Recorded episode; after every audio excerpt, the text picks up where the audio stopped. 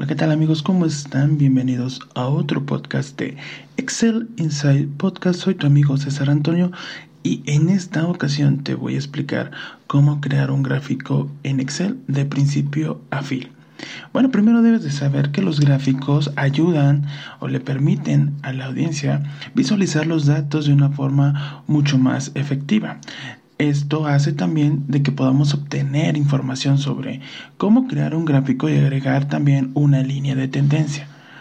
Puedes iniciar el documento desde un gráfico recomendado o elegir uno de la colección de plantillas de gráficos predefinidos en Excel.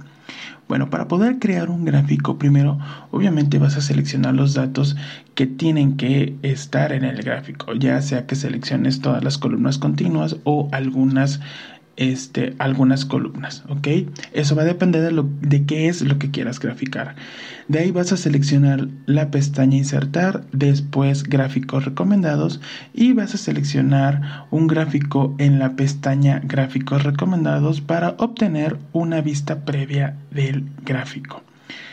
Como recomendación, puedes seleccionar los datos que quieras en el gráfico y presionar la combinación de tecla al más F1 para crear un gráfico inmediatamente, pero es posible que no sea el mejor gráfico para los datos. Si no ves un gráfico que te guste, pues selecciona entonces la pestaña todos los gráficos para ver todos y cada uno de los tipos de gráficos. Bueno, ya una vez que este, seleccionaste la pestaña de gráficos recomendados, ahora selecciona el gráfico y le das clic en el botón aceptar.